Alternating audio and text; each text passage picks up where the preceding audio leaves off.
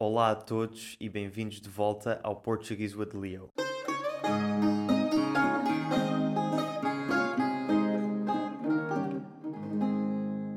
Hoje trago-vos um convidado muito especial, o Gabriel do canal de YouTube Gabriel Poliglota, que, como o nome indica, é um poliglota. Fala mais de 10 línguas. O Gabriel é do Brasil, do estado de São Paulo, e hoje vai-nos falar um pouco do seu percurso de vida e percurso de aprendizagem de línguas e dar algumas dicas para aprender línguas, mesmo quando não vivemos no país da língua que queremos aprender. A minha conversa com o Gabriel durou mais de uma hora e falámos sobre várias coisas.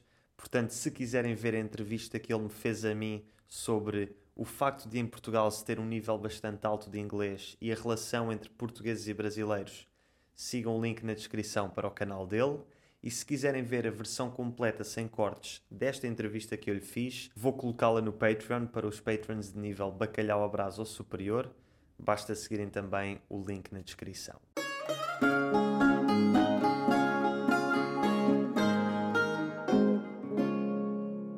Gabriel, bem-vindo.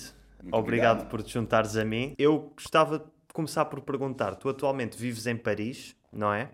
Mas és do Brasil, estás em Paris, mas tu já viveste noutros sítios ao longo da tua vida. Era que me explicasses um pouco o teu percurso e as línguas que foste aprendendo ao longo desse percurso. Sem problema. Então, basicamente, eu morei. é, quando eu estava no Brasil, eu comecei a aprender inglês com 10 anos de idade, numa escola de inglês, lá na minha cidade natal de São José dos Campos. Eu completei esse curso aos 16 anos e, basicamente, então, aos 17, eu mudei para o Canadá para fazer a high school, mas o que aconteceu foi que eu permaneci no Canadá e, eventualmente, me eu consegui a cidadania canadense também.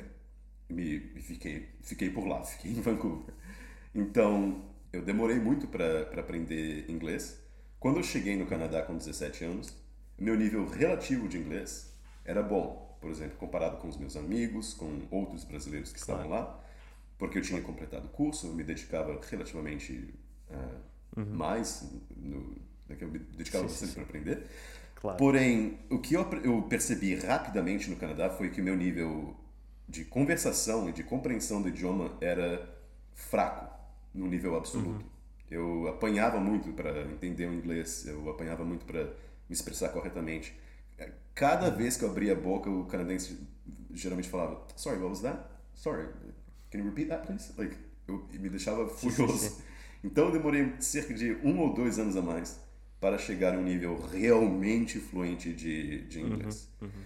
Então, no Canadá, eu basicamente. Eu sempre tinha na, na minha cabeça que eu não era bom de, de idiomas, que eu era bom de matemática, mas que não era bom de idiomas. E eu basicamente aceitava isso, eu tinha essa mentalidade. Mas então eu, me eu decidi que eu queria tentar aprender francês e alemão, porque eu tinha muita atração por ambos os idiomas. E eu não, eu não, podia, eu não conseguia escolher entre os dois, então comecei a aprendê-los ao mesmo tempo. Ok. E bas- basicamente alternando, e eu, cheguei a um método que eu chamo dos 80-20 rotatórios e consegui aprender ambos Ok. ao mesmo tempo. E cheguei ao B2 em ambos em cerca de 4 anos, que foi bem mais rápido que ah, a minha, meu aprendizado de inglês. eu comecei a namorar com uma, com uma alemã e ela morava comigo em Vancouver, porém todos os anos eu, eu ia para a Alemanha, ficava na Alemanha por um mês ou um mês e meio. A cada vez que eu visitava a Alemanha, dava um impulso maior até no aprendizado de alemão, então ajudou. Claro, claro. Mas dito isto, eh, a maioria do alemão que eu aprendi foi. eh, ela não ajudou muito porque a gente se comunicava em inglês, então Sim, foi mais sim, do sim. meu próprio esforço eh, em Vancouver mesmo. Daí, Uhum. logicamente, de pouco em pouco comecei a me comunicar mais em alemão. Eu e ela assistia, assistíamos filme, filmes, séries em alemão, que meu nível de compreensão foi de foi assim, do 0 para o 10, para 20, para 30. eh, Claro. A exposição à é, língua. Exposição, Exposição à língua. à língua e tudo mais. Então eu consegui chegar num nível eh, forte de alemão, daí consegui eventualmente chegar ao C1. E quando eu cheguei ao C1 do alemão, eu já estava me dedicando a outros idiomas, então não, não continuei muito. Então agora eu sou um pouco é, preguiçoso com o alemão, mas uh, um dia eu vou voltar e me dedicar mais. Quantos idiomas é que tu falas? Eu diria que eu, que eu, consigo me comunicar legal em mais ou menos 11. Dois deles, que são africano e catalão, são idiomas que eu não pratico com muita frequência. Mas o meu nível de compreensão é bem alto. Então é claro. uma questão, assim, por exemplo, de ter uma imersão para voltar a me comunicar bem. Uhum, uhum. E agora, por exemplo, os outros idiomas eu consigo ter uma conversa legal, mas agora, logicamente, sempre passo por fases. Holandês é um idioma claro. que eu não venho usando muito. Fiz um vídeo em holandês uh, outro dia. Consegui bater um papo legal, mas dá para ver bem as minhas limitações no idioma. Mas uhum, é uma uhum, questão só uhum, de uhum. voltar também e me dedicar mais. Certamente as pessoas estão-se a perguntar quais é que são as línguas que falas. Só para, só para rematarmos aqui, para as, para as pessoas saberem. Por, já apurámos que é português, inglês, alemão e francês. Uhum. Uh, italiano, espanhol, holandês, russo, mandarim, uh, catalão e africano são os meus melhores. Eu acho que depois, quando tu sabes que és capaz de aprender línguas, quando passas aquele nível de confiança, depois cada nova língua é uma possibilidade, não é? E portanto, Sim. uma pessoa como tu que já tem, que já tiveste, já sabes que consegues aprender qualquer língua, seja preciso mais tempo ou menos tempo, já sabes que eventualmente has de lá chegar. Agora é só uma questão de esta, esta língua diz-me alguma coisa, é bonita, gosto da cultura, gosto da literatura, quer aprender. Sim, com certeza. Enquanto que uma pessoa que nunca aprendeu a sua primeira língua estrangeira, a mentalidade é gostava, mas não sei se consigo. Exatamente. É? Essa essa dúvida que sempre paira na cabeça do, do aluno uhum. iniciante. Né? Agora, exatamente, eu, eu, com todos os idiomas, com cada idioma, eu, eu sei como, como é o processo. Né? Por exemplo, exatamente.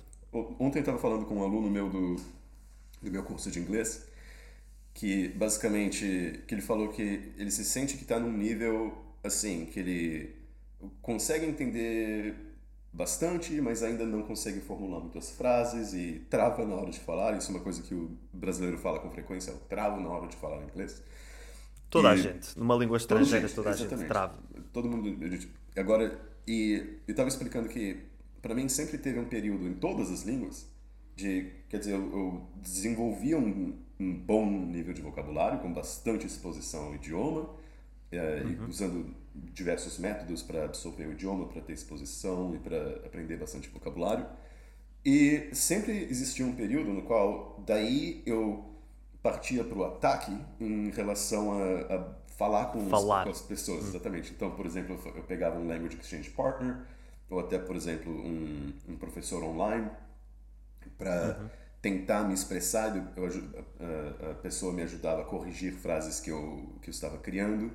Daí e depois, assim, de 10, 20 lições de, de prática, daí eu conseguia já chegar no nível no qual eu conseguia me expressar. Quer dizer, claro, esse claro. processo é o, exatamente o mesmo, não de, uhum. independente do tipo de idioma que você está aprendendo.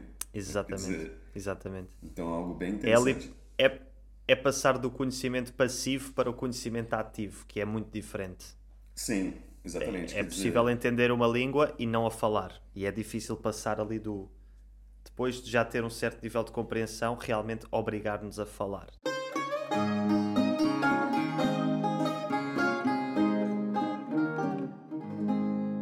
Tu falaste duas coisas que eu, duas coisas interessantes que têm a ver com o que eu te queria perguntar. Por um lado, o parceiro de línguas, hum. e por outro lado, disseste que, embora tenhas ido muito à Alemanha e embora tenhas tido uma namorada alemã, vocês falavam inglês e sentes Sim. que foi mais em Vancouver que melhoraste o teu alemão. Sim. E eu queria te perguntar, porque há uma coisa muito. Há uma ideia, não é? Que, que eu vejo com muitas pessoas que vivem nos, nos, em todo o continente americano, que é um continente mais pobre em termos de diversidade linguística, não é? Sim. Espanhol, português, uh, inglês e francês espalhado pelas, pelas Caraíbas e no Canadá depois tens outras línguas, não é? Tens algum holandês, mas pronto, é comparado com a Europa, ou com a Ásia ou com a África, é um continente com menos línguas, uhum. com muita área e poucas línguas. Sim. E há muita ideia de pessoas nativas do, do continente americano, como tu, seja norte, seja sul, que na Europa é mais fácil, eu só não aprendo línguas porque não vive num país, ou porque não vive na Europa. E é verdade que há uma, uma grande vantagem em viver num pequeno continente onde há várias línguas, Mas eu queria te perguntar até que ponto é que isso faz tanta diferença na aprendizagem de línguas? Eu, eu acho essa uma pergunta espetacular. Eu acho que é uma, na minha opinião, essa ideia de que ah, tem que morar no país para aprender o idioma é trata-se de uma desculpa esfarrapada. no aspecto okay. de uh, existe Sim. hoje em dia uma, uma, uma palavra internet. Exatamente. A internet existe. Concordo. Né? Então, Exatamente. quer dizer, você pode facilmente, se você quiser aprender um idioma uhum. e você achar, não, a imersão é algo essencial para o idioma, você cria a imersão com a internet. É. Exatamente. Né? Então, agora, logicamente, você morando no país, você está forçado a aprender o idioma, quer dizer, você tem, né? Você não é, digamos assim que você esteja numa cidade rural. Aqui em Paris é um pouco mais diferente, porque muita gente fala é, inglês até um certo nível. Mas Nas grandes cidades é mais fácil sobreviver só com o inglês. Sim. Mas, exato. Não mas importa... pronto, mas fora das grandes. Exatamente, sim, mas sim. se você for para uma cidade menor na França, na qual as pessoas falam apenas francês, e se você, você se mudar para lá, Quer uhum. dizer, você vai é. ter, você vai Exatamente. ser forçado a usar o francês, senão você não vai conseguir Exato. fazer nada, né?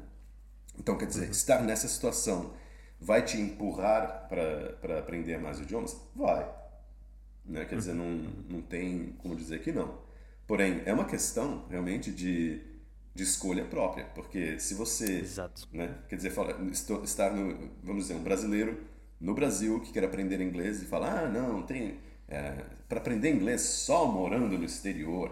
Mas daí faz uma hora de, de lição de inglês, daí o resto das, das 23 horas do dia, né? Que, bom, vai dormir pelo menos, tomara que por umas Sim. 8 horas, mas no resto do dia vai se comunicar apenas em português. Com os amigos, vai assistir Exatamente. novela em português, vai ver jogo de futebol em português, tudo em português.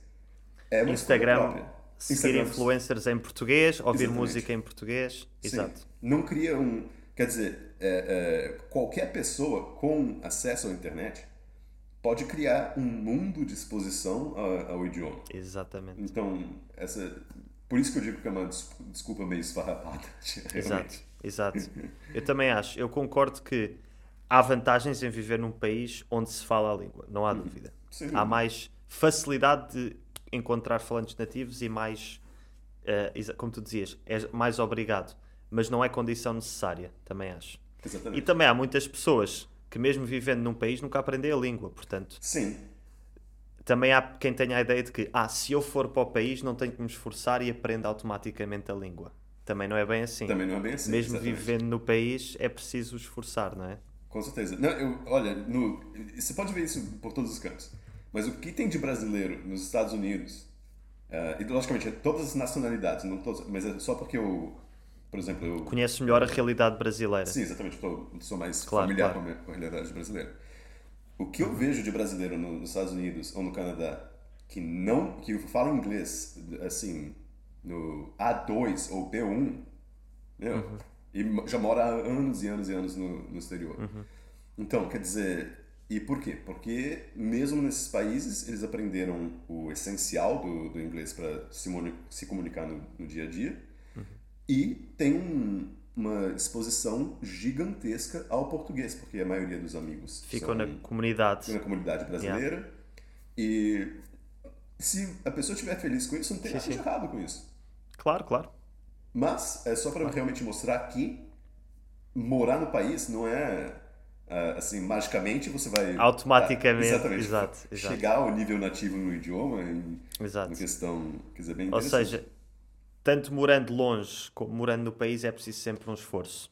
Depois, eu tinha também, queria, queria também perguntar-te, resumir um bocado os conselhos que tu darias a um brasileiro, ou um, um estadunidense, ou um australiano, assim, pessoas que vivem em países muito grandes, países continentais, onde tu podes quase não consegues sair, custa imenso sair, não é? Tens que apanhar um avião de 14 horas e realmente tu estás rodeado da tua língua materna assim conselhos mais práticos para conseguir criar esse tal ecossistema da internet e, e conseguir começar a aprender a língua e também para se motivar, porque às vezes é desmotivador. Para que é que eu estou a fazer este esforço se na minha vida toda a gente fala português no Brasil, Uhum. ou toda a gente fala inglês nos Estados Unidos, para os falantes nativos de inglês. Uh, que conselhos assim mais específicos é que tu darias, assim, mais actionable? Sim, eu, eu diria, a primeira coisa é realmente procurar conteúdo que você adora no idioma-chave. Conteúdo, assim, que realmente você se apaixona pelo, eh, por esse tipo de, de conteúdo. Ahn, por exemplo, para quem está aprendendo japonês, tem muita gente que adora anime. Quer dizer, se você. Daí você começa a assistir o anime, você não consegue parar de assistir o anime. Então você está lá sempre. Quer dizer, esse tipo de conteúdo, quando você se apaixona pelo conteúdo, é espetacular. Então sempre esteja eh, procurando no- novas coisas no idioma-chave. Eh, no início, logicamente, num nível básico, você não vai entender tudo, logicamente. Você, você pode começar com eh, subtitles, né? Com, eh, Com no, no idioma. Com legendas no idioma. Desculpa, esqueci. Sim, sim, sim. com legendas no Tranquilo. idioma. E daí você vai, de pouco em pouco, daí você pode, por exemplo, pegar uma coisa que eu uso muito, que é, poliglota você deve usar também. é, O Steve Kaufman sempre fala sobre texto e áudio. É algo muito rico para para usar realmente. Quer dizer, você tem ali o, o texto e o áudio. Você pode ouvir o áudio quantas vezes você quiser. Daí você estuda de pouco em pouco o texto e com Exato. grande exposição você vai absorvendo um grande eh, vocabulário no idioma. Então, agora, e o que eu acho muito legal também é focar em coisas que você realmente adora no seu idioma-chave. Vamos dizer assim que você adora Fórmula 1.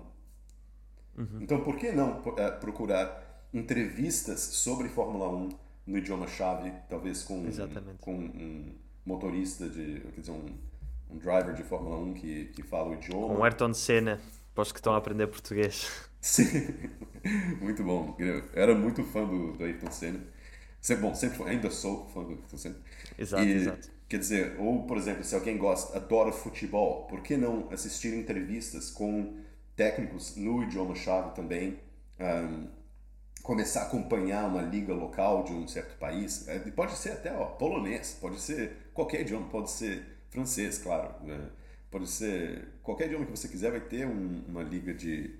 Bom, talvez na Ásia não é tão popular, mas, mas mesmo assim é, você começa a procurar conteúdo naquele idioma. E daí também o interessante disso é que mesmo se você estiver em nível básico, é um, já é um tópico no qual você já tem conhecimento. Então, vai ser mais fácil, mais, mais rapidamente você vai criar um, um vocabulário legal. Ah, essa palavra significa já isso, isso quer dizer isso. Porque você tem famili- familiaridade com o assunto.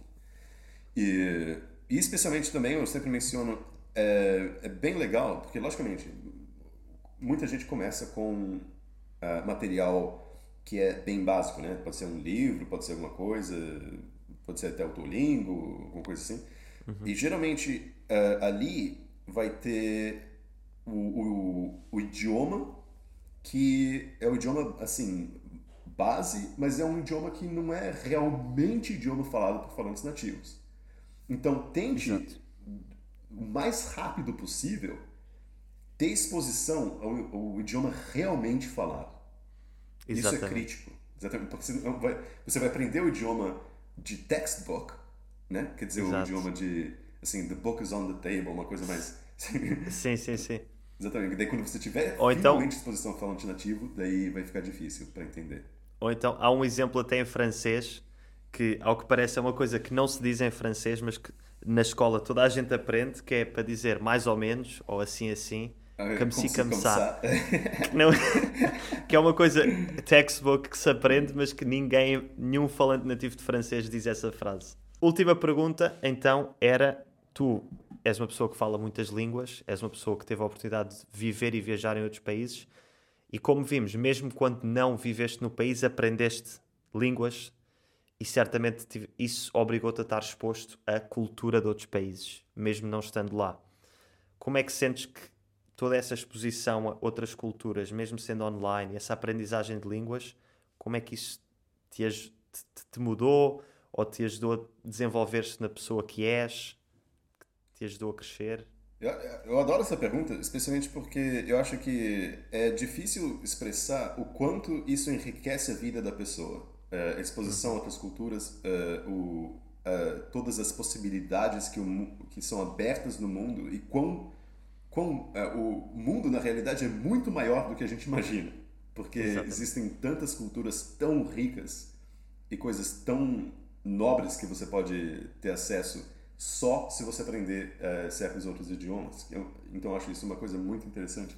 Primeiro que eu sempre falo se nos meus vídeos languages connect people e eu adoro uh, falar uh, conhecer novas pessoas então quer dizer você tem a possibilidade você tem possibilidades de, de negócios de empregos possibilidades sociais eu nunca me sinto sozinho não importa onde eu esteja se eu, mesmo se eu estiver sozinho porque eu sei ali que eu consigo fazer amizades facilmente com idiomas e agora, em relação à cultura em si, por exemplo, uh, eu sempre me apaixono pelas culturas diferentes. Eu sou apaixonado pela cultura russa, eu adoro a literatura russa.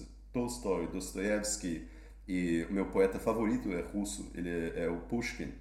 E o engraçado de, uh, de Pushkin é que se você traduzi-lo para outros idiomas, realmente, geralmente perde a mágica claro. em relativa à poesia. Então, se eu não soubesse russo, eu não nunca saberia que Pushkin é um gênio tão grande. Eu nunca conseguiria apreciar a sua arte da mesma, da mesma maneira. E, por exemplo, em chinês, eu comecei a explorar coisas diferentes. Existem quatro grandes uh, romances chineses e um deles eu estou curtindo muito e estou assistindo um, um, uma série de TV que é baseada nesse uh, uh, a viagem para jornada para o oeste, COD e é é uma coisa tão rica também e tem princípios budistas é, é uma, que faz, faz entender melhor a cultura chinesa. E eu estou me apaixonando por, por esse conteúdo também.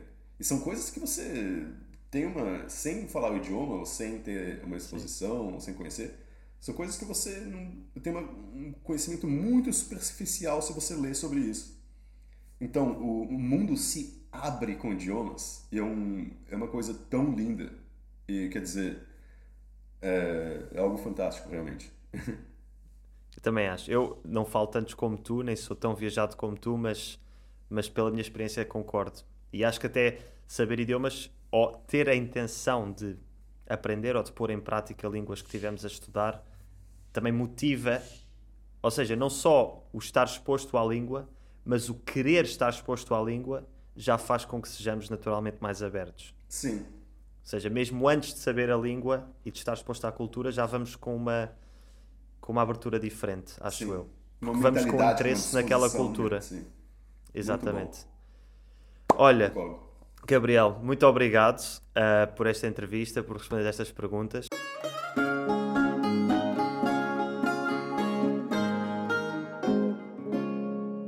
Espero que tenham gostado desta entrevista e que a experiência do Gabriel vos motive na aprendizagem de línguas. Se gostaram do Gabriel, fiquem atentos ao canal Liga Românica, o meu projeto com a Helena, a Elisa e o Dávida, porque ele vai ser um convidado muito em breve. De resto, um grande muito obrigado aos meus patrons que me apoiam todos os meses e também um muito obrigado às pessoas que no último mês fizeram doações de PayPal, que foram as seguintes. Michael Dawson, Willem Speckhorst, Jens Reimann, Eduardo Razetto, Claude Martin, Edward Wall, Ana Martins, Camila Pergipadlo, William Bond, Malika Mermercioglu, Russell Schickerling, Mayra, Hans Peter, Martin Kupferman e Zdravo Muito obrigado.